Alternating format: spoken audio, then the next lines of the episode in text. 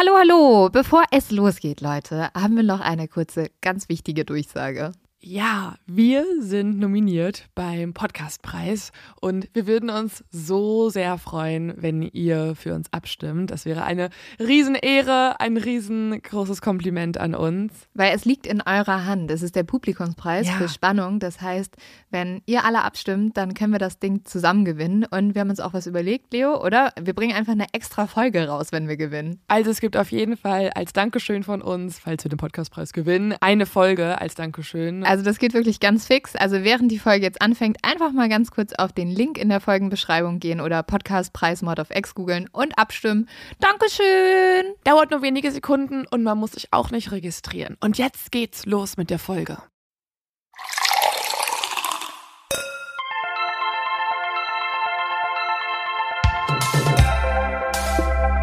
Mord auf X. Der internationale True Crime Podcast.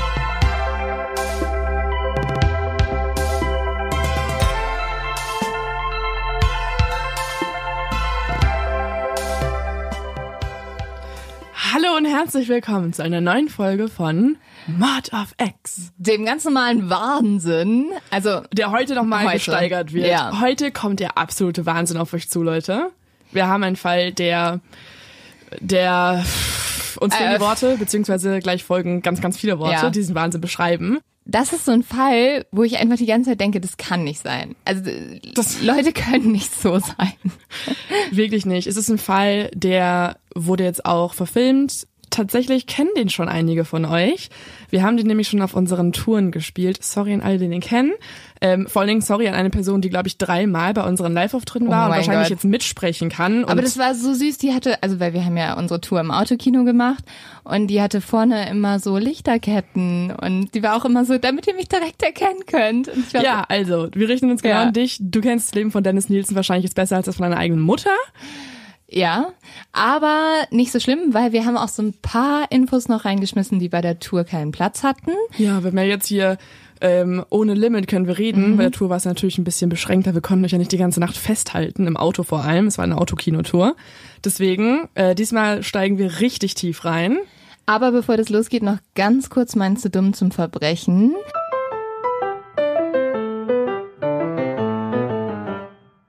Also, es gab einen Mann, der hat äh, sein Auto in einen Bach gefahren und das da versenkt, aus Versehen. Könnte ich sein, ja, okay. Ja, und dann dachte er so, okay, scheiße, so, ne? Wenn ich das selber da reingefahren habe, weil ich halt einfach dumm bin, dann zahlt die Versicherung ja nicht.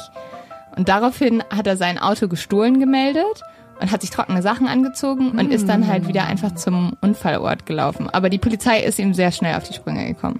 Gemerkt wurde das dann aber doch ziemlich schnell von der Polizei. Und zwar hat er sich komplett trockene Sachen angezogen, außer die Unterwäsche. Und Leo, Oh. ich weiß nicht, ob du das noch aus Schwimmbadzeiten kennst. Davon kriegt man eine Nierenentzündung. Ja, Ganz außerdem werden die Klamotten dann auch ziemlich schnell nass und zwar an sehr peinlichen. Sondern Stellen. Physik. Also die Leute waren halt erst so, hat er sich jetzt in die Hose gepinkelt und dann. Er ist einfach mega aufgeregt, weil sein Auto ja gerade geklaut wurde. ja, er hätte ja. einfach noch gut schauspielen müssen, Ja. dann wäre es wieder nicht aufgeflogen vielleicht. Ja, vielleicht. Aber ist leider aufgeflogen. Okay, los geht's mit dem Fall. Wir ähm, erzählen den Fall zu zweit, also Ja. weil wir beide den sehr, sehr gut kennen mittlerweile. Ja, es äh, ist es ist absurd. Es, ist bizarr, es ist zum Kopfschütteln, aber auch ähm, an einigen Stellen inspirierend, weil der Typ hat einen ganz schön äh, ja, der Typ hat einen ganz schön geilen Musikgeschmack, finde ich. Und es war eine Inspiration für meine meine Playlist. Für dich nicht? Okay, Kommen wir später zu. dann habe nur ich dieses Gefühl. Ist auch ein bisschen beängstigend, dass Über du wen? so fühlst. Ja, über wen reden wir? Du hast es ja schon ein bisschen gespoilert. Es geht dieses Mal um Dennis Nielsen. Dennis Nielsen ist einer der größten englischen Serienmörder. Nicht nur das. Also Leute, erstmal bitte Props daran, dass er nicht Amerikaner ist. Und er ist auch noch Schotte. Unser erster schottischer Serienmörder. Kannst du einen schottischen Dialekt? Ähm, äh, äh, Nein. Ähm, oh, bitte, äh, nein, Nein, nein. Okay. Schade. Das wäre jetzt auch noch cool gewesen. Ähm, es gibt einen besonders gruseligen, merkwürdigen Fakt über Dennis Nielsen. Er ist ein Nekrophiler. Das heißt, er steht auf Leichen. Ein Nekrophiler, worüber sich auch wieder streiten lässt. Ist es wirklich Nekrophilie oder nicht? Aber auch da rein steigen wir noch. Ne? Mhm. Also das wird auch eine theoretische Folge. Wir, wir werden versuchen zu analysieren, was geht in diesem Kopf vor von diesen Menschen. Und äh, Spoiler, ganz schön viel, was man nicht verstehen kann. Und Dennis Nielsen hat mindestens zwölf junge Männer in London zwischen 1978 und 1983 umgebracht. Er ist damit übrigens der schlimmste und bekannteste Serienmörder Großbritanniens nach Jack the Ripper. Ja. Und nächstes Mal kommt der drittschlimmste und danach der viertschlimmste. Wir handeln sie jetzt alle nach und nach ab. Wir machen so das Treppchen einmal runter. Er hat übrigens auch den äh, Spitznamen der schottische Jeffrey Dahmer. Kann man sich vielleicht denken, warum? Weil Nekrophilie und so weiter und und weil Jeffrey Dahmer auch, auch auf, Männer stand, junge Männer stand, die er gerne umgebracht und hat. Und beide haben ihre Opfer gebraten, so in die Richtung. Ich habe mich halt immer gefragt, ne? Was wäre passiert, wenn die zwei sich kennengelernt hätten? Also wenn es zum Beispiel so ein Tinder für Serienmörder mhm. geben würde und dann ist es ein Match und vielleicht wäre das halt richtig gut gewesen, weil vielleicht hätten sie sich so selber aufgegessen. Aber auf jeden Fall gibt es da Ähnlichkeiten und wo es auch noch Ähnlichkeiten gibt, wenn wir jetzt schon über Dennis Nielsen reden und ihn beschreiben, ist beim Aussehen. Er wird nämlich wie so viele männliche Serienmörder als sehr gut aussehend beschrieben. Charming und charming. Und so, so der perfekte Typ von nebenan, wo ich mir immer denke, unsere Hemmschwelle ist so niedrig bei Serienmörder, was ja. wir als gut aussehend bezeichnen. Ja. Ist immer so, ja, aber ähm, also Ted Bundy, ne? Also den hätte man auch auf den Hollister-Katalog drucken ja, können. Obwohl den halt wirklich, ne? Also, wenn aber wir okay, da mal kurz zurückrudern Der wollen. war auch klein, oder? Ja, aber das siehst du ja nicht auf dem Hollister-Katalog. Also. Aber also ich glaube, dass männliche Serienmörder haben es ziemlich einfach. Wenn die, also irgendwie so dieser Faktor, mhm. ja, er war Serienmörder und er sieht in Ordnung aus und dann ist gleich so, Topmodel, warum, schönster Mann der warum Welt. Warum wurde er Serienmörder? Das ist dann direkt immer so der Gedanke. Ja. Ne? Er war doch, er hätte doch einfach so Frauen kriegen können und Männer in diesem Fall.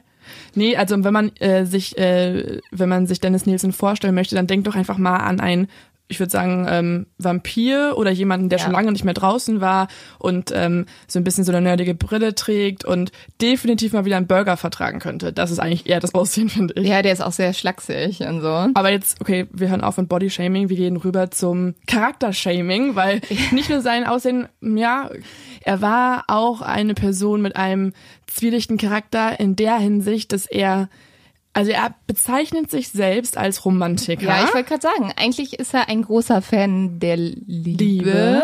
Er hasst One-Night-Stands, sagt er auch ganz, mhm. ganz oft.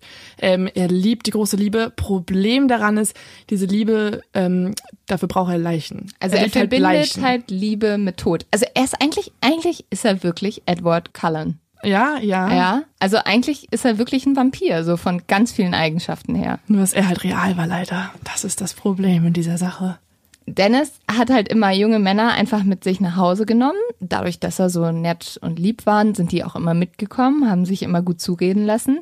Dann hat er die Leute erwürgt und schließlich, also nicht, dass das alles schon schlimm genug wäre, hat er die Leichen für mehrere Tage bei sich zu Hause behalten und sie als Mitbewohner dagelassen, was genau. so absurd also ist. Also seine Methode, um an den perfekten Boyfriend zu kommen, war, sie zu töten und dann so lange, bis sie sich irgendwann der Verwesung hingeben, als Mitbewohner zu halten. Also eine ganz neue Form der WG oder des ähm, Zusammenlebens. Hat Dennis Nielsen erfunden, Leute. Ja. Und ich frage mich wirklich, also sein Motiv war halt auch, dass er sich sehr einsam gefühlt ja, hat. Hat also er, er immer gesagt. Immer gesagt ich fühle mich einsam, ich brauche Kompanie ähm, und die bekomme ich nur, wenn ich sie mir halt verschaffe, weil niemand wollte so richtig bleiben, leider. Und ich frage mich an dieser Stelle, wie wäre Dennis Nielsen mit 2020 klargekommen? Ich denke mir, also wirklich, das in ist Corona, so, finde, wo jeder gezwungenermaßen mm. zu Hause bleiben muss. Also ich glaube, halb London wäre leer, weil er sich Leute ermordet und reinholt. Aber ich hätte halt wirklich zu Dennis Nielsen gesagt, Diggi, also, sorry, ne? Wir schaffen das hier auch alle. Wir chillen auch alle alleine. Es ist in Ordnung. Hör den Podcast an. Hör den Podcast an. Dann ist okay. Äh, hol den Hund. Er hat den Hund. Er hat den Hund. Ja, auch das hat nichts gebracht. Ich glaube, man muss nämlich auch sagen, Einsamkeit, klar ein Motiv, aber vor allem auch Sexualität. Was nämlich bei Dennis auch ein ganz großer Faktor ist. Er redet sich alles sehr schön. Er möchte sich irgendwie immer entschuldigen für alles, was er getan hat. Und das tut er vor allem, ja, ja entschuldigen, ja, oder er möchte ja. es halt erklären. Ja, er will sich rechtfertigen und das auf eine ganz poetische Art und Weise. Mhm. Er hat Deswegen- nämlich eine eigene Biografie geschrieben. Die heißt History of a Drowning Boy. Drowning Boy. Und da finde ich schon so, allein schon dieser Titel sagt schon so, habe Mitleid. Ja, ich war der ertrinkende Junge. Ich habe zwar Alles hat einen ja. Grund, warum ich das tat. Es gibt noch ein äh, anderes Buch über ihn, das heißt ähm, Killing for Company. Ich muss sagen, und ihr werdet, werdet das ja jetzt auch noch mitbekommen. Ich habe noch keinen Serienmörder mitbekommen, der so sehr auf sich selbst fixiert war. Und vor allem immer so ist so, oh Mann, also ich habe jetzt halt 15 Leichen hier rumliegen und jetzt muss ich mich um die kümmern und die entsorgen und es ist Und- so und- viel und, Arbeit. Und, und ihr könnt euch gar nicht vorstellen, was für mit was für einem Gestank ich leben muss. Also ihr habt doch alles schön einparfümiert und ich muss mit sowas leben. Also könnt ihr bitte Mitleid haben? Der ist halt so jemand, der würde so auf der Familienfeier sitzen an Weihnachten. Alle sind so, ja, Dennis, wie geht's dir denn? Nee, also mir geht's ganz, ganz schlecht, weil bei mir stinkt es. Dennis, ja, und ich muss immer so viel reinigen. Dennis, warum stinkt's denn bei dir? Ja, unter meinen Dielen liegt halt eine Leiche. Let me tell you, history of a drowning boy. Ja. Also so, es ist sehr viel Mimimi. Es sind 4000 Seiten Mimimi. Also dieses, diese Biografie Mhm. ist 4000 Seiten lang, wo er das die ganze Zeit rechtfertigt. Und haltet euch fest, es gibt am Anfang dieses Buches ein Kapitel, das hat Dennis Nielsen allen Ernstes Orientation in Me genannt. Und es geht um Sexualität. hört sich an wie so ein Universitätskurs. So, stopp, bevor wir in meine Taten einsteigen können, müssen wir erstmal noch die Orientierungsphase mitmachen. In me. Also ich würde das auch als Kurs anbieten an der Also Uni. tatsächlich ist das gerade jetzt hier ein Kurs, ne? Ja. Also diese Podcast-Folge ist ein Kurs, der sich nennt, ist das nicht eine gute, äh, ein guter Folgentitel? Orientation in, In Dennis Me. Nielsen. Ich glaube, ich, wenn wir ein Buch schreiben, irgendwann mal, möchte ich, dass das erste Kapitel Orientation in Me heißt. Und das würde ich sagen, steigen wir einfach mal Obwohl, bevor wir da hinkommen, müssen wir natürlich erstmal weit in die Vergangenheit zurückgehen. Und zwar ins Jahr 1982 nach London. Hier gibt es einen sehr beliebten Pub, der nennt sich der Black Cap Pub. Er liegt im alternativen Viertel Camden. Ähm, wollen wir mal so einen Türknatsch machen und so ein bisschen Bar-Hintergrundgeräusche, weil ich würde sagen, ganz im Mod of X-Style können wir diesen Pub einfach mal betreten und uns ein Weinchen nehmen. Und Wir schenken uns jetzt einfach auch ein Glas Wein an. Mhm. Cheers, Leo. Cheers. Sekunde. Und gehen in den Pub rein. Kommt mit. Komm mit, los, los Leute, ab rein da. Wir haben ein bisschen zu viel Energie, diese Ich Folge. habe einfach zu viel Kaffee getrunken. Ja. Der Black Cap Pub ist von 1960 bis 2015 einer der bekanntesten LGBTQ-Clubs und einer der legendärsten Drag-Bars Londons gewesen. An diesem Abend ist es jedoch gar nicht so ausgelassen dort, zumindest nicht für einen jungen Mann, der heißt Karl Stotter. Und der ist so richtig, richtig traurig. Der hat Karl nämlich den schlimmsten hat den Liebeskummer. schlimmsten Liebeskummer aller Zeiten. Der 21-Jährige trinkt sich deswegen so ein bisschen, ja, gute Laune an. Es klappt aber nicht so ganz, weil er gerade aus einer sehr traumatischen Beziehung gekommen ist. Also es war sehr toxisch. Sein Freund hat ihn betrogen und geschlagen und er versucht einfach alle Sorgen zu vergessen und schenkt sich deswegen einen nach dem nächsten, oder lässt sich einen Drink nach dem nächsten einsch- einschenken. Und dann kommt ein Mann, der erstmal so scheint, als wäre er der weiße Prinz, der Ritter, der ihn jetzt retten würde. Der ist nämlich schön, groß, mit Brille, Mitte 30, total nett, total freundlich. Schön. Ja gut, Vampir-Style schön. Vampir-Style schön, Ja. ähm, charmant. Und eine Sache, die äh, kann Karl ganz gut gebrauchen diesem Abend, ist die Tatsache, dass der Mann einfach lustig auch ist. Also er erzählt Witze, er muntert ihn auf und die beiden unterhalten sich erstmal noch ein paar Stunden in der Bar und Karl bekommt immer mehr das Gefühl, dass sie auch Freunde sein könnten. Also einfach eine nette Stimmung. Aber leider trügt der Schein. Und ich würde sagen, deswegen brauchen wir jetzt auch mal ein bisschen gruselige Ja, Musik. also Bargeräusche weg. Wir gehen nämlich jetzt in die Wohnung, in die Karl, diesem unbekannten Mann, der ja Dennis Nielsen ist, weil sonst hätten wir den vorher nicht angekündigt, folgt. In dem Moment weiß Karl aber überhaupt nicht, wer das ist. Er hat zum Beispiel auch noch gar nicht nach dem Namen gefragt. Die beiden unterhalten sich einfach über irgendwas und gehen nicht so richtig in die Tiefe in dem Gespräch. In der Wohnung trinken sie dann weiter und weiter und weiter und irgendwann sind die so besoffen, dass sie sich eigentlich nur noch hinlegen wollen und äh, schlafen wollen und halt tatsächlich auch jetzt nicht mehr großartig rummachen oder so. Ne? Also die legen sie einfach mal hin und äh, Karl fragt den unbekannten Mann, ob er irgendwas zum Schlafen hätte und ähm, bekommt einen Schlafsack von ihm. Das Problem daran ist, dass dieser Schlafsack angeblich einen kaputten Reißverschluss hat. hat da hat sich irgendwas vom Polster gelöst, sagt der Mann. Und er sagt noch folgenden Satz. Pass auf, dass du dich damit nicht verletzt. Ich finde das so eine merkwürdige Ankündigung. Also das ist so, also ich sag dir ja auch nicht, wenn ich dir eine Jacke von mir gebe, die so ein bisschen kaputt ist. Ja, Leo, also pass auf, dass du nicht daran stirbst. Also ne? äh, häng dich nicht mit Ja. dem Schal, wo ähm, eine äh, Fluse dranhängt, so und das geht nicht. Nee, also es ist eine merkwürdige Ankündigung, aber ich denke mal, wenn du schon zehn Bacardi äh, Intus hast, dann Rum Cola, Leo. Rum, Rum Cola, stimmt. Äh, Dennis Nielsen war der Rum Cola Guy. Äh, dann, dann willst du einfach nur schlafen und dir ist es egal, ob du da einen Schrotten Schlafsack bekommst oder meinetwegen auch nur einen Laken. Und Karl schläft ja dann auch ein. Genau, Karl schläft absolut betrunken ein, wacht aber eine Stunde später auf, als er plötzlich einen ganz, ganz starken Schmerz um den Hals spürt. Er bekommt keine Luft mehr und spürt dann, wie Blut seinen Rücken hinabläuft. Ab da an verliert er das Bewusstsein und alles vermischt sich jetzt ein bisschen in seiner Erinnerung. Er kommt dann erst wieder zu sich, als er in einem Sessel sitzt, also aufrecht platziert, ganz normal in einen Sessel reingelegt. Und er merkt, wie ihm etwas ja langsam am Gesicht rumschleckt. Und ich sage bewusst rumschleckt, weil es ist eine ziemlich große Zunge, die er da spürt und die leckt tatsächlich sein Gesicht ab. Und nein, es ist nicht Dennis Nielsen, das würde man jetzt denken, es ist ein Hund. Stellt sich heraus, ein Border Collie sitzt auf ihm und leckt ihn halt wirklich so ab. Und dann kommt auch noch der Mann rein und fängt an, ihn zu reanimieren, weil Karl ja gar nicht so richtig, ähm, ja, er ist schon bei Bewusstsein mittlerweile, aber er kommt trotzdem nicht richtig klar. Was für eine absurde Situation, in der man Komplett. aufwacht. Du bist total überfordert in dem Moment, weil erst machst du noch richtig viel Restalkohol und du hast keine Luft bekommen und du wirst von einem Hund abgeschleckt. Also alles so Sachen, die zutragen, dass du gerade klarkommen würdest. Der Mann wickelt ihn dann in ganz viele Decken ein und fängt an, sich zu ihm kümmern. Er macht ihm einen Tee, er äh, erzählt ihm, was passiert ist und sagt dann so, ja, ich habe dich jetzt gerade einfach mal gerettet, ne? Also ich habe dir doch gesagt, pass auf mit dem Schlafsack und was passiert? Du hast dich damit fast erwürgt. Das ist ja jetzt ein bisschen merkwürdig. Wir haben euch ja vorher schon ganz viel darüber erzählt, dass Dennis Nielsen eigentlich nicht Leute rettet. Der Grund, warum das diesmal passiert ist, also Dennis dachte eigentlich, er hätte Karl umgebracht, hat ihn auch schon wie so eine Leiche platziert.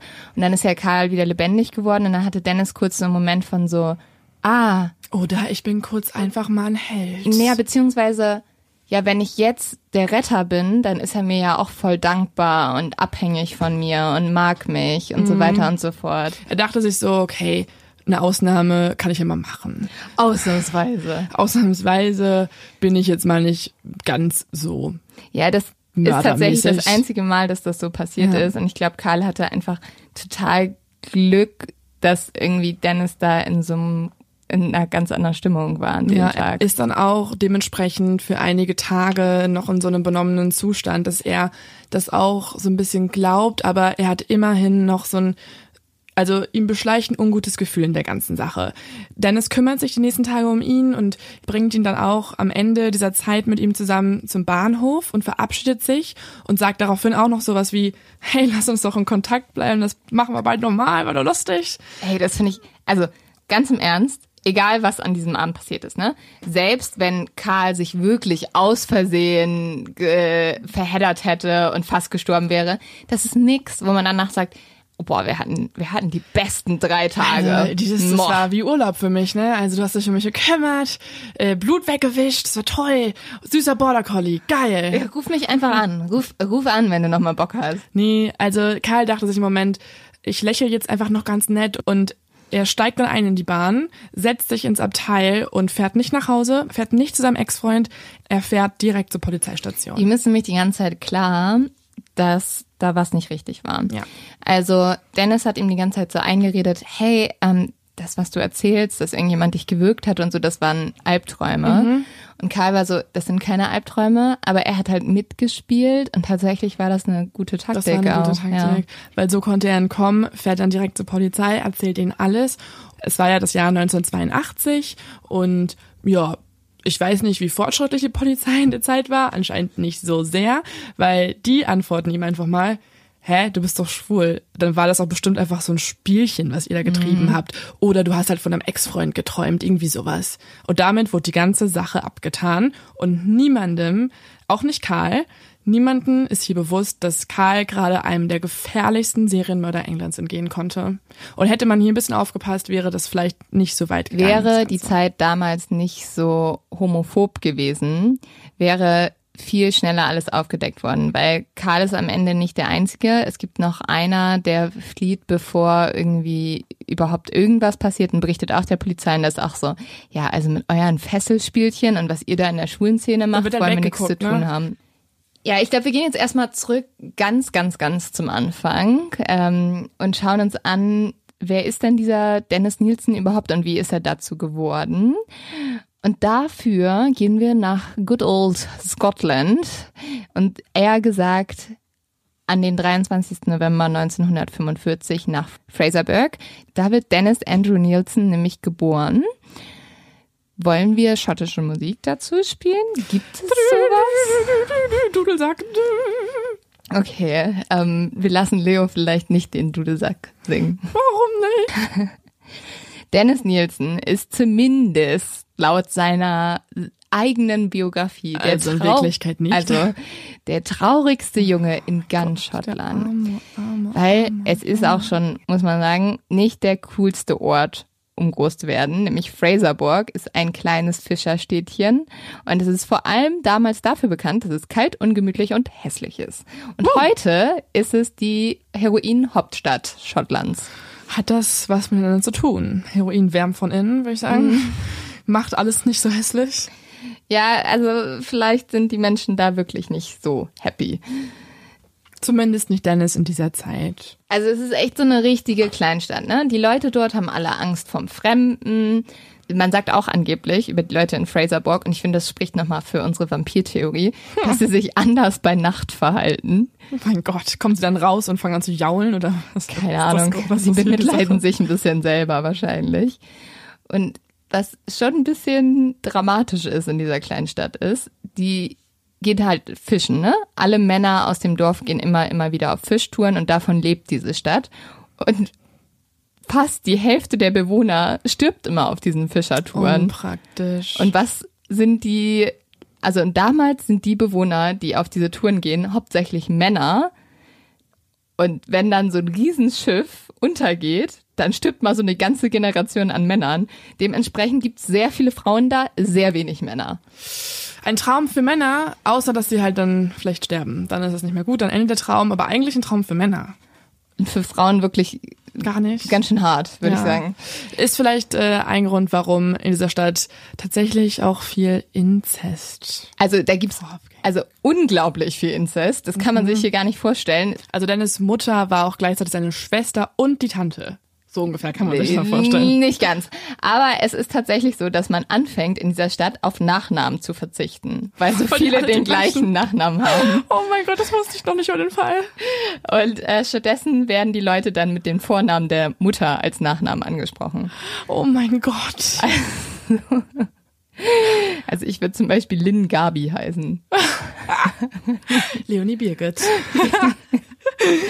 Und wozu Inzest schon manchmal führt, ist ein bisschen Wahnsinn und auch ein paar psychologische Krankheiten. Und auch so ist es in Dennis Familie. Es gibt nämlich in dieser Familie wirklich auffällig viele komische Gestalten.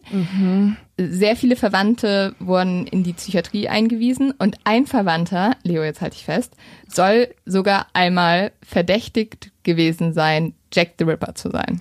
Und das ist ein Verwandter von Dennis Nielsen. Ja. Was für eine Familie, ne? Stellt die zwei größten Serienmörder Boah. Englands. Ja.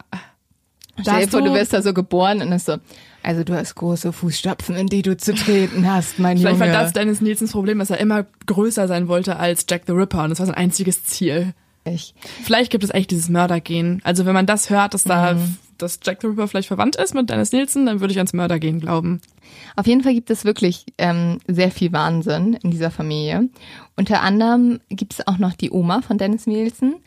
Und die verlässt einfach komplett von Dezember bis Juni nicht das Haus. Also die bleibt einfach die ganze Zeit in ihrem Haus Und das ist so ein bisschen normal. Ja, Man gibt alle akzeptieren das einfach. Man gibt ihr sogar so einen Spitznamen. Sie heißt dann June Rose. Ja. Sehr poetisch übrigens. Also Schon wieder sehr poetisch.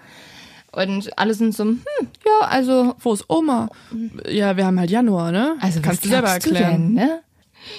Dennis Vater ist aber ein Fremder. Also, vielleicht auch dem geschuldet, dass wirklich wenig Männer Keine, gibt. genau. Da Und dann kommt so eine hin. Gruppe an norwegischer Ex-Soldaten, die alle im Mhm. Ersten Weltkrieg gedient haben. Und für die muss ein bisschen Paradies gewesen sein, weil erstmal sind die sehr lange Schiff gefahren und haben vielleicht auch mal wieder Lust, Sachen mit an, Frauen an zu machen. Hafen Anker zu legen, ne? Sagen wir es mal auch poetisch. Und ähm, die Frauen da freuen sich natürlich auch ganz doll. Das einzige Problem ist mit Männern aus fremden Ländern, die haben wahrscheinlich auch noch eine Familie zu Hause. Dementsprechend haut der Ja. Papa von Dennis Nielsen auch nach vier Jahren wieder Und ab. heißt eigentlich gar nicht Nils mit Nachnamen. Nee. Der hieß eigentlich äh, auch so ein, so ein, so ein norwegischer Name. Björn, Björn, keine Ahnung. Und lässt sich aber umbenennen in Nielsen und da kann man sich ja schon denken, ja, vielleicht gibt's da noch mal eine andere Familie zu Hause und dann ist er nach drei Jahren auch noch weg. Mist. Ja. Mist. Dennis gibt aber die Schuld dafür, dass sein Papa abhaut, seiner Mutter.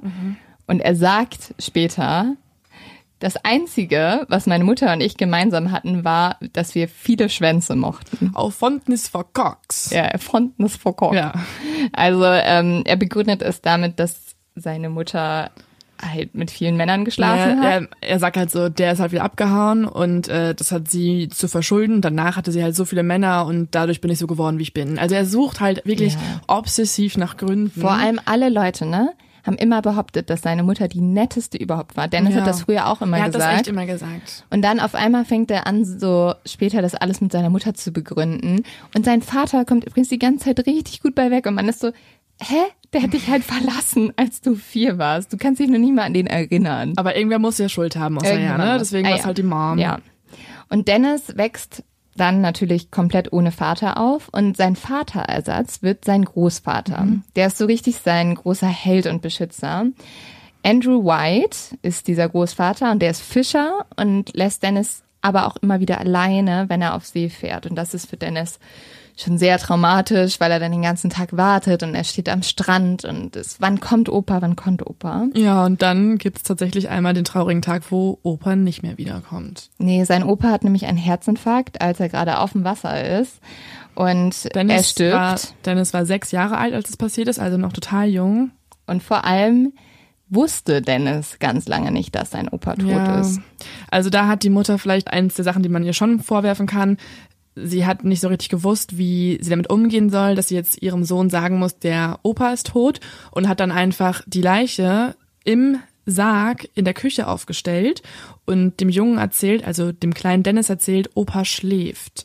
Und das hat Dennis ganz, ganz lange geglaubt, dass sein Opa einfach schläft. Und dann so nach fünf Tagen so, äh, also immer noch? Ja, Dennis, der schläft jetzt ein Jahr lang und macht Winterschlaf und Sommerschlaf. Ja, und dann sagt die Mutter halt zu ihm, ähm, der Opa ist an einem besseren Ort. Und damit verbindet Dennis dann sehr schnell Tod mit auch was Schönem. Ja, und das kennen wir ja, das finde ich mega interessant eigentlich. Wir kennen ja schon, ähm, wir haben es ja schon öfter in Biografien gehört, dass Serienmörder ganz oft in ihrer Kindheit ähm, so eine Art falsche Verkabelung im Gehirn haben. Also da wird irgendwas falsch vernetzt und das ist aber oft irgendwie sowas wie Sexualität und Tod. Und hier war das aber in der Hinsicht anders, dass für Dennis klar war, Liebe und Tod kann auch zusammengehören. Weil mein Opa habe ich so doll lieb und jetzt ist der tot und das heißt, irgendwas muss hier eigentlich verbunden werden. Und ihm geht's viel besser. Und Dennis hat dann auch gesagt, sein Opa sah so schön aus, als er da lag und tot war. Und was auch bei Dennis passiert, ist, er hat von da an eine ganz große Angst, nämlich verlassen zu werden. Was ja auch verständlich ist, ne? Weil du hast, er hat ja schon zwei sehr wichtige Menschen verloren, sein Papa, als er sich gar nicht mehr dran erinnern konnte, und nun jetzt auch sein Großvater. Und das Schlimmste für ihn ist die Vorstellung, dass jemand ihn verlässt und er davon nichts mitbekommt, wie es auch beide Male war. Was man noch zu Dennis Kindheit sagen muss, ist, dass er später immer wieder versucht, seine Taten mit seiner Kindheit irgendwie zu begründen. Und da denkt er sich ganz schön viel aus. Ist fragwürdig, ob er es sich ausdenkt, aber ich finde es eher sehr fragwürdig, ob es wahr ist. Er sagt dann zum Beispiel später, dass sein Großvater ihn irgendwie vielleicht auch missbraucht hat. Er sagt, er sagt zu ihm, er hat da so eine ganz spezielle Ausdrucksweise, er war ein zurückhaltender Pädophiler. Und dann fragen die Ermittler ja auch nach, was bedeutet denn jetzt ein zurückhaltender Pädophiler? Und dann sagt er, ja, als ich ein kleines Kind war, da musste ich mal aufs Klo und mein Opa hat halt meinen Penis gehalten, als ich gepinkelt habe. Und also Ja, man weiß halt nicht, wie alt er war und ob das okay war, was da passiert ist, aber er versucht schon so ein bisschen gezwungenermaßen Sachen rauszusuchen. Der Grund, warum wir ihm so wenig glauben, ist, dass er am Ende sehr viel erfindet, um irgendwie besser dazustehen. Also er sagt dann zum Beispiel auch, seine Mutter hätte ihn missbraucht und wenn sie, als sie ihn dann fragen, ja, wieso? Ja, als ich ein Kind war, hat sie mich immer so viel hin und her gegeben. Also sie hat mich immer anderen Leuten auch mal in den Arm gegeben und dadurch hatte ich gleich so eine ganz große Störung. Und man so denkt, das ist halt komplett normal, ne? Jede Mutter reicht mal das Kind rum. Dann Kommt drauf an, welche Anzahl an Leuten das Kind hält. Okay, aber so, er sagt halt wirklich so, sie hat mich immer gewickelt und also so, ja, was sollte sie denn sonst machen, so. Das, was ja auch einfach komisch ist, dass es halt bis zum gewissen Alter war die Mutter halt die tollste Frau und dann kam raus, ja, Dennis, du hast 15 Menschen ermordet. Ah ja, meine Mutter. Also meine Mutter, ja. die. Und ähm, er, er hat dann auch noch so einen Vorfall, den er erzählt und wo auch so ein bisschen dieser Titel History of a Drowning Boy herkommt. Da gibt's aber auch keine Zeugen für und es ist sehr umstritten, dass das passiert ist. Dennis erzählt nämlich, dass er eines Tages alleine im Meer schwimmen war, dann irgendwie einen Junge gesehen hat, der am Ufer stand und dann ist er ohnmächtig geworden und ist erst wieder am Strand aufgewacht und hatte so weißes Zeug auf sich. Und da hat er halt behauptet, dass dieser ältere Junge ihn wahrscheinlich missbraucht hat und dann halt auf ihm masturbiert hat.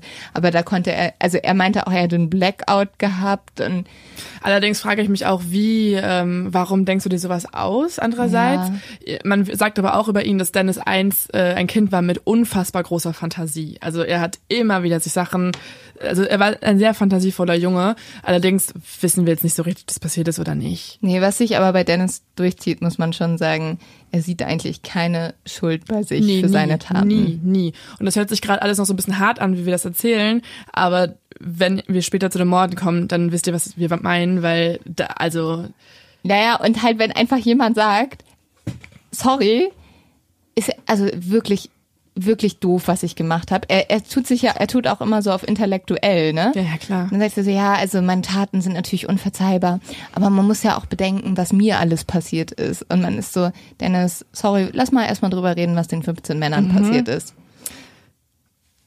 Als Teenager fühlt sich Dennis dann das erste Mal zu Männern angezogen. Und das ist natürlich in dieser Zeit in einer äh, religiösen Familie, in einer kleinen Stadt im Norden Schottlands in den 50er Jahren nicht die beste Nachricht für Dennis. Schande. Eine Schande. Schande. Dennis fühlt sich, also er wird gemobbt deswegen, er fühlt sich ausgeschlossen und entscheidet dann mit 15 Jahren, dass er ähm, schnell weg möchte. Und da hat er eine Lösung für, und zwar tritt er in die Armee ein, das kann man in der Zeit schon mit 15 Jahren, und bleibt dort auch, also er schreibt sich für neun Jahre ein und bleibt dort ganze elf Jahre, bezeichnet das Ganze auch als die beste Zeit seines Lebens. Hä, du musst dir vorstellen, ne? Ja. Dieser Junge kommt aus dieser Kleinstadt in Schottland, wo es fast keine Männer gibt, weil die alle ertrunken sind. Und die Männer, die es gibt, die sind alle so erzkonservativ, alt, dumm. Und Unverwandt. unverwandt. Und dann kommt er in die Armee und da sind junge, muskulöse, Muskulöse. schwitzende Halbnackte Männer in in Uniform. Uniform. Oh mein Gott. Das, äh, das da ist die Leo beste an zu Zeit. sabbern. Das ist die beste Zeit seines Lebens, Dennis. Yes. Ja. I get it. Und da macht er dann eine Kochausbildung. Er wird Feldkoch. Und was ich noch besonders spannend finde, er studiert Catering Science. Also, Catering Science. also- das kann man, das, also, dass man das studieren kann, keine Ahnung, kann bestimmt sein. Man kann ja auch Bier brauen studieren. Aber, dass man das in der Ja. Armee studieren kann und dann Soldaten halt was serviert und dann. gibt's Armeekellner? Stell dir, muss so, ja. stell dir so vor, nächstes Mal, wenn irgendwie so bei Trump die Leute das Kapitol stürmen, ist so, Leute, wir rufen, je- wir rufen jetzt die Armeekellner an. Jetzt ist es soweit. Die letzte Garde kommt. Und dann kommen die mit so Tabletts und damit attackieren die die Leute. Ja, oder die sind so, macht weiter, hier habt ihr noch einen Snack, dann könnt ihr ein bisschen besser kämpfen. Willst du einen Burger? Ja. Willst du einen Burger? Beim Militär entdeckt Dennis dann auch eine große Liebe, die sich bis an sein Lebensende noch fortsetzt. Und es ist die Liebe nicht für Leichen, es ist die Liebe für Alkohol. Er ist nämlich ein Riesenfan von Rum und Cola und sieht dieses Getränk oder Alkohol an sich ein bisschen so als Mittel gegen seine Schüchternheit. Er fängt an, sich total zu betrinken, egal wo er ist. Unter anderem ist er nämlich 1964 in Osnabrück stationiert und durch den Alkohol lernt er hier auch eine Person kennen, die in seiner Biografie nur Fett Hans heißt. Also Boah, ich wäre so sauer, wenn mich jemand so in seiner Biografie nennen würde. Allerdings ist es auch irgendwie ein geiler Name, finde ich. Jeder wird sich an dich erinnern. Hier schreibt er eine Anekdote in seine Biografie rein und die ist folgende. Eines Abends betrinkt er sich mit dem fetten Hans, geht zum fetten Hans nach Hause und dort kommt es dann zur Situation, wo die beiden betrunken auf dem Boden liegen und er in dem Moment denkt, und das lese ich jetzt einfach mal vor, ich war ganz entzückt bei dem Gedanken, dass dieser fette Deutsche mich ausziehen und liebkosen würde. Vor allem, dass ein Deutscher war, ne? My mind thrilled with the thought that his fat German undressing and fondling me. So schreibt er das. Also er hat wirklich diese Gedanken und das hat er von diesem Moment an auch öfter. Er fühlt sich unwiderstehlich, gerade wenn er vollkommen betrunken auf dem Boden liegt. Also er hat das Gefühl, jetzt, wo ich doch äh, passiv quasi einfach rumliege, da könnte doch irgendwer auf den dummen oder auch für ihn gerade richtigen Gedanken kommen, dass man äh, sich über mich hermachen könnte. Also das ist seine Hoffnung. Also ganz kurz, ne? Also ich habe mich noch nie so unsexy gefühlt, als wenn ich betrunken auf dem Boden liege. Ja, das ist so das äh, schlimmste Szenario eigentlich für jedes One. Stell dir mal vor, du hast einen One-Night-Stand, du gehst irgendwo mit jemandem ja. nach Hause und dann liegst du einfach betrunken in der Ecke und er denkt sich so, Jackpot, jetzt bin ich am attraktivsten. Und da denkt auch niemand so, oh ja, also boah, da mache ich mich jetzt ran. Richtig Bock auf so, ein bisschen so Kotze so eine apathische, apathische Körperposition. Nee, das war halt tatsächlich sein Gedanke. Also und auch seine Strategie von nun an, mhm. weil er ja in der Armee war und er wollte jetzt nicht irgendwie den ersten Schritt machen und irgendwen anflirten. Deswegen hat er es einfach als Strategie gesehen, sein erstes Mal zu haben, in dem er ganz viel getrunken hat und sich dann meistens auf den Bauch gelegt hat, auf den Boden und einfach nur gehofft hat, dass ihn quasi irgendwer vergewaltigt. Das hört sich jetzt komplett absurd an, aber es, es, ging in sein, ja, ja, aber ist ja, aber es ist total verständlich. Nein, es ist natürlich komplett absurd. Und tatsächlich zur Überraschung aller Hörerinnen und Hörer jetzt an dieser Stelle, es hat nicht funktioniert. Ach was? Also, Schock, es hat nicht funktioniert. Ist auch total merkwürdig, dass sie dann lieber die attraktiven Männer genommen haben, die geduscht hatten ja. und nicht nach äh, Rum aus dem Mund stanken. Und äh, auch das merkt Dennis dann irgendwann. Er hat es ja schon öfter jetzt versucht, hat sich jedes Mal betrunken, ist jedes Mal irgendwann zu sich gekommen und war so, Mist, ich wurde wieder als nicht wegge... Ja, wurde Snack. nicht weggesnackt, sag ich mal so. Ähm, und ich brauche eine neue Methode. Und diese Methode ist folgende. Dennis legt sich vor den Spiegel und das war dann so ein freistehender Spiegel, wo ähm, man den so positionieren kann, dass er seinen Kopf nicht mehr sieht. Also er hat sich vor einen Spiegel gelegt, so dass er selbst nur noch seinen Körper davor sah, also im Spiegel sah und hat sich dann vorgestellt, dass er eine Leiche ist. Und das Ganze hat er einmal aktiv und passiv gemacht. Also aktiv heißt, dass er sich vorgestellt hat, irgendwer anders ist diese Leiche und er spielt dann an sich herum. Und passiv war dann so, dass er sich vorgestellt hat, irgendwer, also dass er die Leiche ist und irgendwer anders spielt an ihm herum. Und das hat ihm auch noch nicht gereicht. Er hat dann angefangen, sich zu schminken, so als wenn er selbst eine Leiche wäre. Und jetzt wird's ein bisschen ekelig. Er hat sich nämlich mit Teig das Gesicht weiß gemalt und dann mit Kohle dunklere Stellen unter die Augen und so, damit es alles realistisch aussieht, hat sich dann in seine T-Shirts Löcher reingeschnitten und aus Früchten Blut gemixt und das war dann das perfekte Leichenkostüm und dann ging's richtig ab. Man muss jetzt mal ganz kurz dazu sagen, ne? Mhm. Also, in der Armee, wo Dennis war, mhm. haben die in so Mehrbettzimmern geschlafen. Das heißt, er hat das alles in so einem Zimmer gemacht, wo jederzeit jemand reinkommen könnte. Stell dir vor, du gehst in dein Zimmer und dann dein Mitbewohner macht sowas. Und ich frage mich die ganze Zeit so, wie, ne? Wie konnte da nicht mal jemand so sein, hm, Dennis, wollen wir mal drüber reden, dass deine sexuellen Fantasien ein bisschen merkwürdig sind? Also. Dennis, warum legst du dich immer vor den Spiegel und verkleidest dich? Ja, aber auch wenn man das Dennis gesagt hätte, so, hey Dennis, wollen wir mal reden, ich glaube, das wäre nicht so richtig bei ihm angekommen, weil Dennis selbst sagt, also das ist auch sowas, was sich durchzieht durch sein Leben. Ähm, jeder hat sich immer gefreut, mich zu sehen. Also die wollten alle mit mir abhängen. Ich war super beliebt. Das ist sein Selbstbild. Und ne? alle sagen halt über ihn so ein bisschen, dass er echt ein komischer Typ war. Ja. Aber Dennis lebt halt sowieso in so einer Fantasiewelt. Also dieses, dieses romantische, dieses absurde romantische zieht sich durch sein ganzes Leben durch und man kann sich eigentlich vorstellen, dass dieser junge Mann so eine rosarote Brille auf der Nase hat und die Mhm. ganze Zeit halt immer nur so sagt, nee, alles ist gut, hey, ich verstehe überhaupt nicht, was das Problem ist. Und alle anderen sagen so, ja, du bist halt mega schräg und smelly. Also er galt wirklich als smelly in der Armee, weil er so eine sehr schlechte Hygiene hatte. Und außerdem, das kommt jetzt auch noch hinzu, Dennis besaß Haustiere. Und das müsst ihr euch jetzt halt wirklich in einem Mehrbettzimmer vorstellen. Dennis besaß einmal einen Vogel. Das war ein Minor Bird. Das sind eigentlich ganz süße Vögel. Sie benehmen sich so ein bisschen wie Papageien. Also die können sch- menschliche Sprache imitieren. Und dann hat er auch noch eine Schildkröte und die hat er auch einen Namen gegeben und zwar Henry the 14th.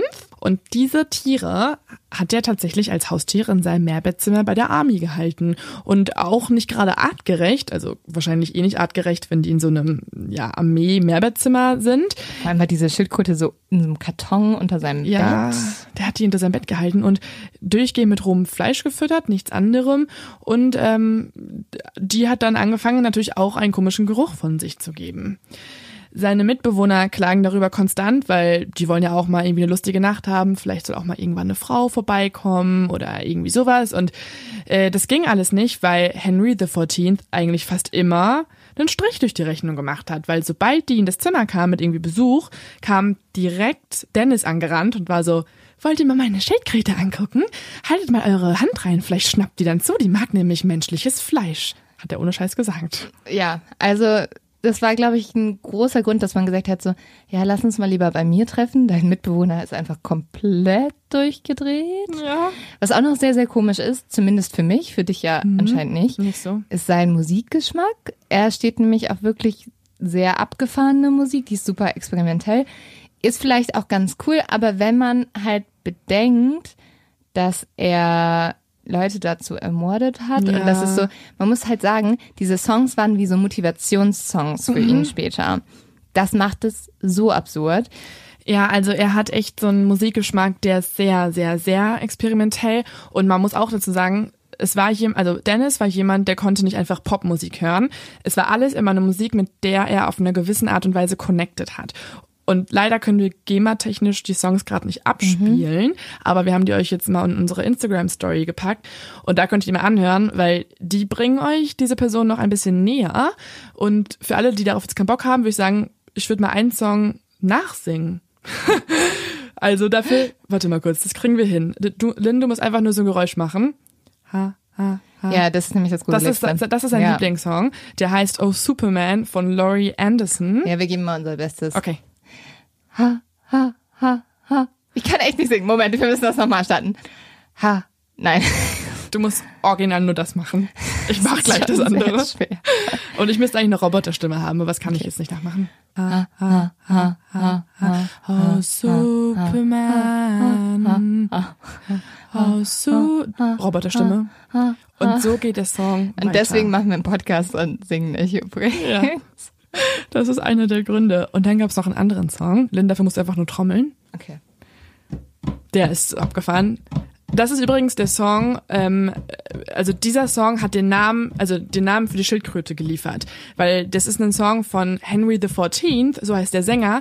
Und es war ein Riesenhit 1966 und der geht so. Boah, du hast so lange geredet, ich wollte nicht mehr trommeln, aber ja, jetzt. They're coming to take me away, haha. They're coming to take me away, ho ho. Hi hi ho ho, haha ho ho. Hi hi ho ho, haha ho ho. Wir sind alle so, spätestens jetzt schalte ich die Folge aus. Danke für Ihr seid geistig durchgedreht. Ähm, nee, das Dennis ist, Nielsen, was? Leon und Leo. Puh. Dennis Nielsen hat uns so gemacht. Das ist nicht unser Charakter. Nein.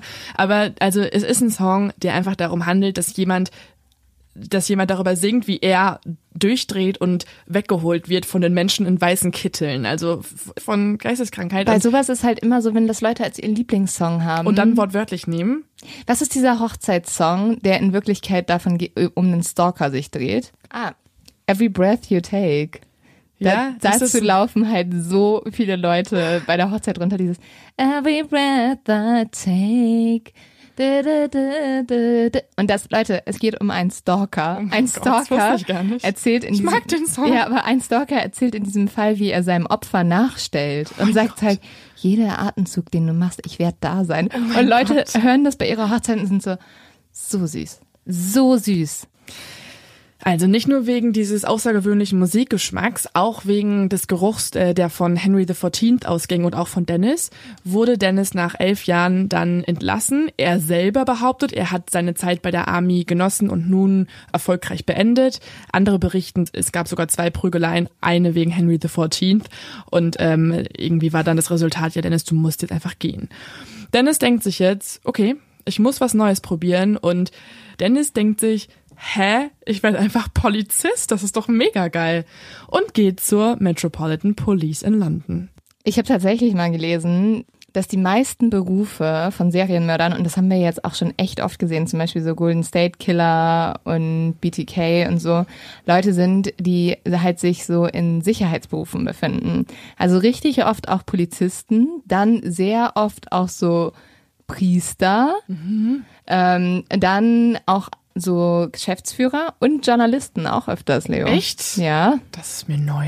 das kann nicht wahr sein. Das, das finde ich, das ist gelungen. Wir haben Fake auf News. unserer Fake News. Fake News. Wir haben auf unserer Tour rumgefragt, tatsächlich, so ist hier ein Polizist so Ja, ja. da. Und da hat sich niemand, Niemand gemeldet, hat weil sich sich niemand gemeldet. getraut hat. Weil wir gesagt haben, ja, auf die müsst ihr ganz besonders aufpassen, Ja. ne?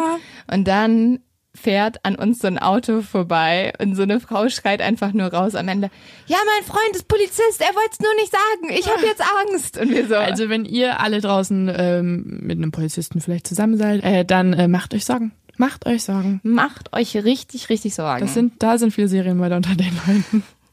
Oder Journalistinnen, ne? Also, Wir machen uns auch Sorgen, ob wir gegenseitig Angst voneinander haben sollten. ich glaube, glaub, die gefährlichste Kombination ist Journalistinnen, die dann auch noch einen True Crime Podcast machen. das könnte heikel werden. Ja. Ja. Warum haben wir Freunde? Äh, haben wir nicht, Haben aber wir gut. Nicht. Wir haben nur uns. Aber ja. Und euch. Hey. Dennis verschlägt es dann zur Polizei und er verbringt dort ein paar Jahre. Ja, hat auch irgendwie, hat Spaß an dem Beruf, aber ihn stört auch hier die Homophobie der anderen Kollegen. Und tatsächlich führt diese Homophobie aber eigentlich zu einer doch positiven Sache. Ich glaube, es ist das erste Mal in der Geschichte, dass Homophobie zu was Gutem führt. Weil ein anderer Polizist sagt irgendwann mal so zu Dennis, äh, wenn du eine Schwuchtel bist, dann würdest du doch eh in den und dem Club gehen. Aber mach mal einen Bogen da um die Straße, da sind die ganzen anderen Schwulen. Und Dennis ist dann so, ja, das geht gar nicht. Und als er dann eigentlich nach der Arbeit nach Hause will, macht dann einen kleinen Umweg und wird ähm, ja in die schwulen Clubszene eingeführt. Und das ist eigentlich für ihn ja ja eine positive Wendung, weil er jetzt ja er kann sich endlich frei entfalten und muss sich nicht weiter verstecken und auch nicht immer Leiche vom Spiegel spielen. Ja, also das ist nämlich der zweite Punkt, Leo. Ich würde es ein bisschen in Frage stellen, ob es so eine positive Wendung Für ist, weil ihn persönlich, ne? Nicht Ja. für alle anderen. ja, weil in diesen Clubs findet er später auch seine Opfer. Ja. Ja. Für ihn eine positive Wendung, Für wie ihn. gesagt. Für Wie ihn. gesagt, nur für ihn. Er hat dementsprechend ganz viele One-Night-Stands dort.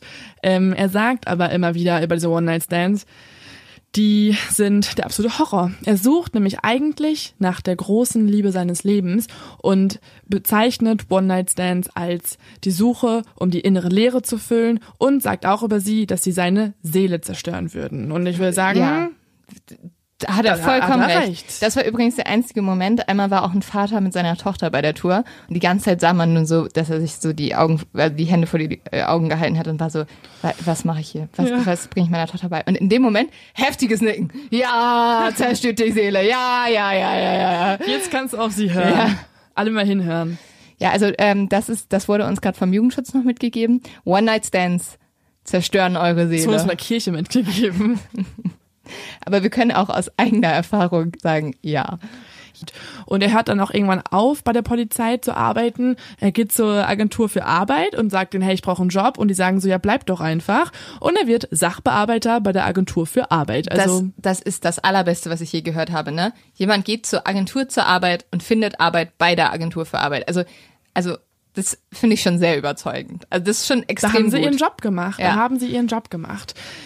Er hat dann eine Zeit, in der er ähm, versucht, die One-Night-Stands zu umgehen, hat aber doch noch eins, und zwar mit ähm, einem Mann, von dem er sofort begeistert ist. Es ist nämlich der 18-jährige David Gellishan.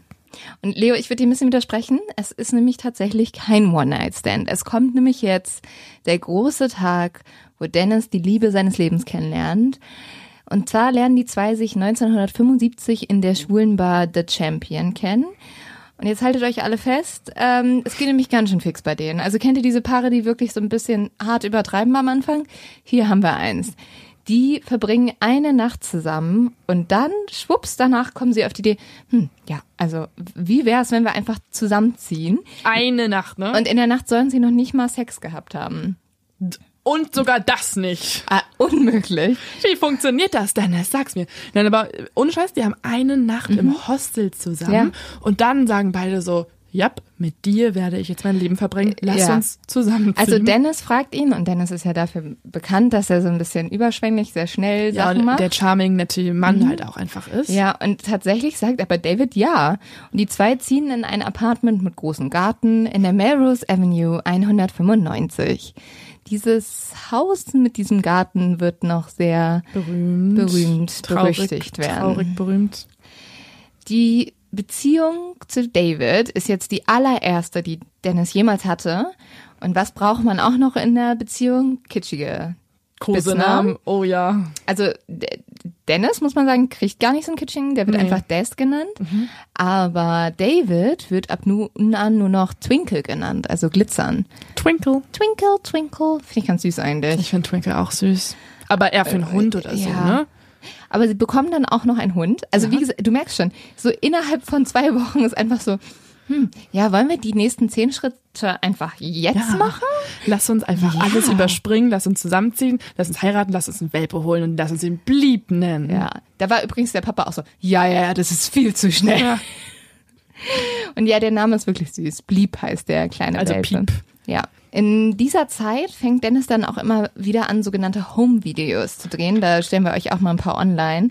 Und die zeigen, dass Dennis gar nicht so der beste Freund und Mitbewohner ist. Er ist nämlich unglaublich dominant. Er dirigiert seinen Freund immer herum und ist unglaublich genervt, wenn der nur einen kleinen Fehler macht. Ja, also er ist da drin so, Twinkle, Twinkle lay down, Twinkle lay down. Weil Twinkle, Twinkle, do this. Twinkle muss in den Videos ähm, halt auch manchmal Leiche Ja. spielen und Dennis filmt ihn dann. Äh, Dennis hat eh generell das Filmemachen für sich entdeckt und ist, das ist jetzt so ein großes Hobby neben seiner Musik und seinen Haustieren. Wo ist eigentlich Henry the 14th hin? Weiß keiner, Vielleicht ne? wurde der aussortiert. Ja, da wurde, glaube ich, ausgetauscht an den Hund verfüttert. Blieb, blieb. Äh, ja, ähm, vielleicht war er halt der Appetizer für das, was Blieb später noch essen sollte. Oh mein Gott. Nicht, dass das alles jetzt schon genug Trennungsgründe gewesen wären. Dazu kommt noch etwas, das ja Dennis und David ein großes Problem bereitet, nämlich der Musikgeschmack von Dennis. Dennis ist ja fasziniert von Musik, aber er mag nur die Musik, die er mag und die Bands, die er mag. Die ja ein bisschen komisch sind. Wir haben uns ja daran Ja. erinnert. Ha, ha, ha, Dieser Song ist übrigens achteinhalb Minuten lang und den hat er auch immer so in der Dauerschleife gespielt. Den Dieses- Song, Ja. das geht nicht, da drehst du durch. Ich finde, der ist halt wie Kein so. Wunder, dass du so bist wie ja, Dennis. ich finde, das ist wie so ein Joker-Song. Oh Gott, der ist Horror. Also äh, verständlich, dass Twinkle irgendwann durchdreht. Ja, er der kann- hasst die Musik. Boah. Er hasst sie. Vor allem, man muss sozusagen, Twinkle liebt Charts. ja, er ist halt so, so der Typ eher so für Justin Bieber wahrscheinlich. Ja, heute wäre er so, Lady Gaga! Und dann kommt so, ha, ha, ha, ha. Ja. Im Mai 1977 verlässt Twinkle dann auch Dennis nach einem großen Streit und zieht mit einem älteren Antikhändler zusammen. Was man dazu noch sagen muss, ich glaube, ich habe noch nie so eine Form des Ghostings gesehen. Er zieht nämlich einfach aus von einem Tag auf den anderen, wo Dennis gerade bei der Arbeit ist. Er sagt, er zieht aus, ohne irgendwas, Irgendwas. zu sagen. Ja, also er ist einfach weg. Und das ist ja, wir erinnern uns, die allergrößte Angst von Dennis. Aber es ist auch asozial, ne? Also wenn Dennis auch wahrscheinlich Twinkle ja vorher erzählt hat, so ich habe jetzt ein bisschen Mitleid, muss ich sagen, weil Aber er wir erzählt müssen- so oft so, ich will nicht Ja. verlassen werden, ich will nicht verlassen werden und dann Aber wir müssen auch sagen, wir wissen ja nicht, was passiert ist. Vielleicht hat Dennis auch am Abend zuvor zu ihm gesagt, ey, ich fänd's übrigens richtig geil, wenn ich dich umbringen würde und dann deine Leiche einfach bei mir rumliegen lassen ne? hätte. Also da würde ich auch einfach wirklich alles rein im Zweifel für Twinkle. Ja, ich bin wirklich im Zweifel sehr für David. Ähm, Dennis fängt jetzt an, sich so komplett auf die Arbeit zu konzentrieren. Er ist super depressiv, er geht nicht mehr in Clubs. Dennis ist jetzt mittlerweile 32 Jahre alt und es vergeht ein Jahr, wo Ein trauriges Jahr. nichts passiert. Aber am 30. Dezember 1978 traut er sich das erste Mal wieder in einen Pub, in den Crinklewood Arms Pub. Genau, Dennis denkt sich so, ich habe jetzt ein Jahr lang äh, zurückgezogen gelebt, ich habe keine One-Night-Stands gehabt, ich habe verzichtet, aber ich halte es nicht mehr aus und er zieht los. Und in diesem Pub trifft er dann auch auf einen jüngeren Mann, einen sehr viel jüngeren Mann und man muss eigentlich auch jung sagen. Ist nämlich der 14-jährige Stephen Holmes. Die beiden trinken, wie er das so oft tut mit seinen Opfern und gehen dann auch zu Dennis nach Hause. Steven trinkt vor allem auch mit ihm, weil der Mann ihm halt Alkohol besorgt. Ne? Und als 14-jähriger Junge ja. bekommst du ja normalerweise nicht so leicht was.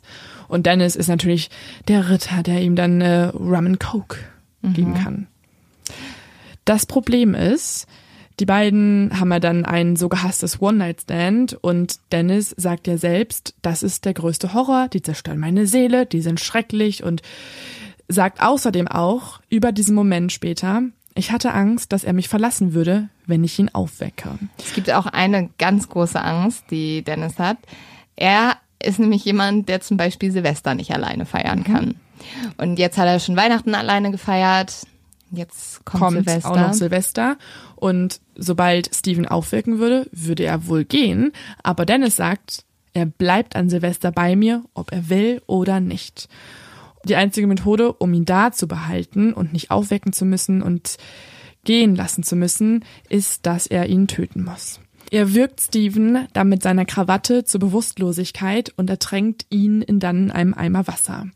Danach masturbiert er zweimal neben der Leiche und schreibt in seiner Biografie über diesen Moment, dass es einer der schönsten Momente seines Lebens war. Danach sieht nämlich Steven weder ängstlich noch traurig aus. Steven ist in dem Moment das Schönste, was er je gesehen hat. Ja. Also das sagt er bei einer Ja. Leiche. Aber damit begründet er ja auch so ein bisschen so, ja, ihm geht's jetzt gut. Ich habe mich um ihn gekümmert. Er badet Steven daraufhin, kleidet ihn ein und legt ihn behutsam auf sein Bett. Und jetzt kommt's richtig, das ist einfach nur absurd. Er kuschelt sich nämlich dann ein bei der Leiche und schläft neben Stevens Leiche sein Kater aus. Also er macht einen richtig Ja. geilen Katertag mit einer Leiche. Er hat später auch immer so angefangen, so sich richtig in den Armen von der Leiche zu kuscheln und so, als wäre es halt ja nicht nur ein Mitbewohner, sondern ein richtiger Freund. Ja, also die beiden sind einfach quasi ein Paar für ihn. Er sagt außerdem auch, ich habe herausgefunden, wie ich nun einen neuen Mitbewohner bekommen kann. Das denkt er aber erstmal nur in dem Moment, weil am nächsten Morgen wacht er auf und bekommt erstmal kurz Panik. Nicht irgendwie, weil er ein schlechtes Gewissen hätte, was er da getan hat, sondern weil er Panik hat, dass die Polizei ihn vielleicht finden könnte. Und er muss ja irgendwie nun diese Leiche loswerden und das alles äh, versteckt halten. Und da sieht er als Lösung plötzlich seine Fußdielen. Und er denkt sich, hm, darunter ist doch auch noch ein bisschen Platz. Warum ähm, kann Steven nicht einfach da liegen? Und er versteckt nun die Leiche unter seinen Fußdielen und die bleiben dort ganze, und das ist absurd, ganze acht Monate. Das heißt, er ist halt jeden Tag über Leichen gelaufen, Ja. ne? Vor allem, das muss so gestunken haben. Ja. Das ist- ganz, ganz schrecklich. Das ist so eklig. So, und jetzt lese ich euch einmal was vor. Und zwar ist das aus seinen Erinnerungen, die er aufgeschrieben hat. Und da brauche ich einmal so ganz verrückte Dennis Nielsen Musik. Irgendwie so, ich guck mal, so ein bisschen so crazy Classic, was er mal gehört hat. So Dennis Madness Genre. Ich habe ihm in sein neues Bett unter den Dielenböden geholfen. Eine Woche später fragte ich mich dann, ob sich sein Körper nun verändert hat. Also grub ich ihn wieder aus. Seine Haut war so schmutzig. Ich zog mich nackt aus und brachte ihn ins Badezimmer, wo ich seinen Körper wusch. Ich stellte so gut wie keine Hautverfärbung fest. Seine Haut war ganz weiß. Seine Gliedmaßen waren mittlerweile sogar entspannter als vorher, als ich ihn dort runtergepackt habe. Das war seine Oh. Beschreibung dieses Körpers. Und um einmal das so ein bisschen zu erklären, was gerade in ihm vorgeht oder worunter er in diesem Moment leidet oder sein Leben lang leidet, Das Ganze nennt sich Nekrophilie, also die Liebe für den Tod. Nekrophilie bedeutet für Menschen, die darunter leiden, dass sie sich quasi den absolut willigen Sexpartner besorgen. Also es ist die Erfüllung des absolut willigen Sexpartners. Ja, weniger kannst du halt nicht dich wehren oder irgendwas machen. Du, die Person wird von der anderen Person ja quasi besessen, im absoluten Sinne. Es gehört zur Paraphilie, also zu den Sexstörungen und bedeutet außerdem die Zerstörung jeglichen Lebens und auch die Anziehung zu Verwesendem. Also, dass diese Verwesungsmerkmale an der Leiche entstehen, ist gar nicht so schrecklich für Dennis. Zumindest nicht in den ersten Wochen und Monaten. Bis die Maden kommen. Bis, ja, oh mein Gott, ey, das ist wirklich, das ist, das ist schlimm. Schlimm. Übrigens, Ted Bundy war auch Nekrophiler, ne? Das, Wirklich? Ja. Das wusste ich gar nicht. Doch. Äh, Ted Bundy hat alle Leichen immer in irgendwelche Wälder gebracht oder zu sich nach Hause und dann so lange daran vergangen, bis die Leichen kamen. Äh, bis die, bis weitere Leichen kamen und bis Maden kamen. Ihr fragt uns übrigens die ganze Zeit, in welcher Folge wir Ted Bundy gemacht Keiner. haben. Kommt noch, Leute. Ja. Wir sind dran. Ja. Ted Bundy braucht viel Zeit, weil Weil der lange größter, ja, bedeutendster so. Serienmörder und so. Ja. Nun, also man muss sich auch vorstellen, wa- was auch noch wichtig ist, ist, dass Dennis bei seinen Taten mega betrunken war immer und meistens diese ganzen Sachen wie zum Beispiel das Waschen und das unter die Fußdielen legen und so, das waren immer Tage, wo er verkatert war. Das heißt, er hatte immer noch so ein bisschen Restalkohol und nun müssen wir einmal einige Stunden vorspulen und zwar gehen wir zum nächsten Tag. Nun ist Dennis nämlich ausgenüchtert und kommt auch wieder so ein bisschen zu Sinn und ist jetzt so ein bisschen geschockt darüber, was er getan hat. Also man muss sich das mal vorstellen. Normalerweise kommt man ja so nach einer harten Nacht, in der man gefeiert hat, mega verklatscht aus dem Club. Man wacht am nächsten Tag auf, hat irgendwie noch so einen angefressenen Döner neben sich und man weiß nicht, wer da hinkommt. Bei Dennis war das halt eine Leiche. Also Dennis ist halt wieder zu Sinn gekommen und war so, oh fuck, was ist denn da unter meinen Fußbodendielen? Mist. Und er denkt Aber er ist auch Moment- eher so ein bisschen so, oh, der ist jetzt aber doof gelaufen. ja, genau. Und jetzt kommt wieder Dennis perfekte Methode. Er ist so, das war nicht ich in Schuld. Nee, meine Mom. Oder was könnte hier noch in Schuld sein? Ah, ich hab's. Alkohol. Ich denke mir halt so, Alkohol. also okay, es gibt Leute, die werden andere Menschen, wenn sie trinken, ne? Mhm. Und es gibt wirklich Leute, die übertreiben komplett und betrügen ihre Freundin oder ihren Freund oder was auch immer. Ich bin zum Beispiel so, ich werde halt weinerlich Mhm. Ich oder auch, ich komplett heule. überdreht. Ich Ja. heule manchmal oder ich Ja. ähm, schreie. Und da kann man dann schon sagen so, ja, also nicht bei dem Betrügen, aber so bei dem Weinen und so kannst du sagen, ja, oh Mann, ich bin halt immer irgendwie scheiße, wenn ich betrunken bin. Aber ich finde nicht, dass du jemanden umbringen dadurch begründen kannst. Nein, du kannst jemanden unbedingt durch nichts begründen, außer vielleicht, dass du festgehalten wurdest für 30 Jahre und nicht anders freikommst. So, Ja. dann go for it, ne? Ja. Aber sonst, sonst bitte nicht. Und er ist dann so, okay, ich habe eine Idee, wie ich das nicht mehr machen muss. Ähm, ja, ich, äh, pff, ja, ich würde sagen, ich trinke jetzt einfach nicht mehr so viel. Und dann hat sich das doch erledigt, oder nicht? Ja, ja, Und deswegen- ja, also Ja. eigentlich war es dann vorbei, ne? Sollen wir einfach die Folge jetzt beenden, weil der Fall ist doch jetzt eigentlich vorbei. Der Ja, hat ja, also Dennis ja- hat jetzt für sich die perfekte Lösung gefunden. Und Ja. deswegen ist er jetzt ein bisschen unvernünftig gewesen vorher, aber jetzt. In dem Geht's? Sinne, glaube ich, war's das. Ja, nicht ganz, ihr Lieben, aber tatsächlich ist für diese Woche die Folge wirklich vorbei. Ähm, Dennis Nielsen ist nämlich so ein Riesenfall, dass wir ihn euch gar nicht in einer Woche erzählen können. Denn das, was Dennis sich in diesem Moment gedacht hat, so, ja, ich äh, mache jetzt alles in Maßen und trinke nicht mehr, ist natürlich nicht, was er halt tatsächlich tut, sondern wir müssen uns noch mal weitere fünf Jahre des kompletten Wahnsinns angucken. Er wird noch sehr viele andere Menschen zu sich nach Hause holen und Es noch, wird noch absurdere absurder. Dinge tun, als er bis jetzt schon getan hat. Aber ähm, wie gesagt, nächste Woche gehen wir mehr in die Taten noch rein und auch in das, was danach passiert und diese grausigen Funde und all diese ganzen Details kommen nächste Woche. Ähm, wäre jetzt sonst drei Stunden lang. Ja, ich glaube, das ist dann doch ein bisschen zu viel des Guten. Wir hoffen, auch für alle Leute, die diesen Fall schon mal gehört haben, dass es euch allen gefallen hat und schreibt Danke, uns dass doch. ihr euch angehört ja, habt, dass wir eine zwei Stunden mit euch verbringen konnten, eineinhalb, oder? Anderthalb, ja. Und Leo, hast du noch einen, noch einen Tipp? Ja, ja, ja. Ein Tipp, den ich unbedingt erzählen wollte, weil er sich ähm, mehr denn je auf diesen Fall bezieht. Es ist nämlich die britische Miniserie Des, also wir wissen jetzt, was bedeutet, das ist nämlich Dennis Spitzname und die ist mega sehenswert. Es ist äh, erst rausgekommen, also jetzt äh, Anfang Dezember Und äh, man kann sich die bei Amazon Prime angucken, beziehungsweise das heißt eigentlich äh, Stars Play und ist ein Dreiteiler zu dem Fall Dennis Nielsen.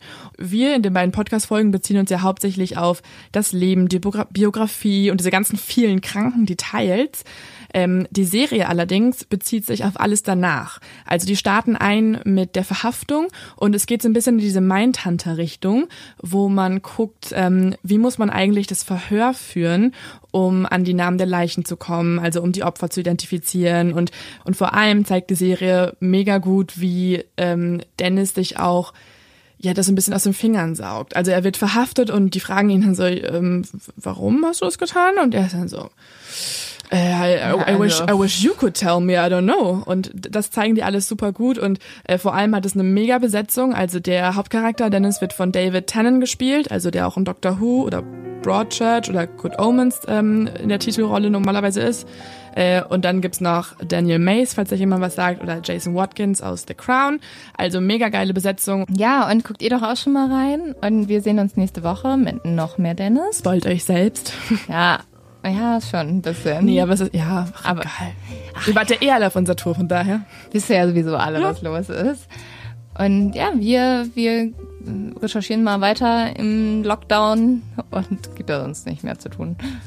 Danke, dass ihr dabei wart und bis nächste Woche. Bis und ähm, haltet gut durch, liebe Exi. Haltet durch. Es tut uns leid, dass wir immer so einen Cliffhanger machen. Obwohl diesmal war kein Cliffhanger. Sonst geht's halt nicht in die Tiefe, ne? Ja. ja. ja. Könnt ihr die Serie gucken, ne? Ja, nee, passt schon. Ich finde schon was zu tun.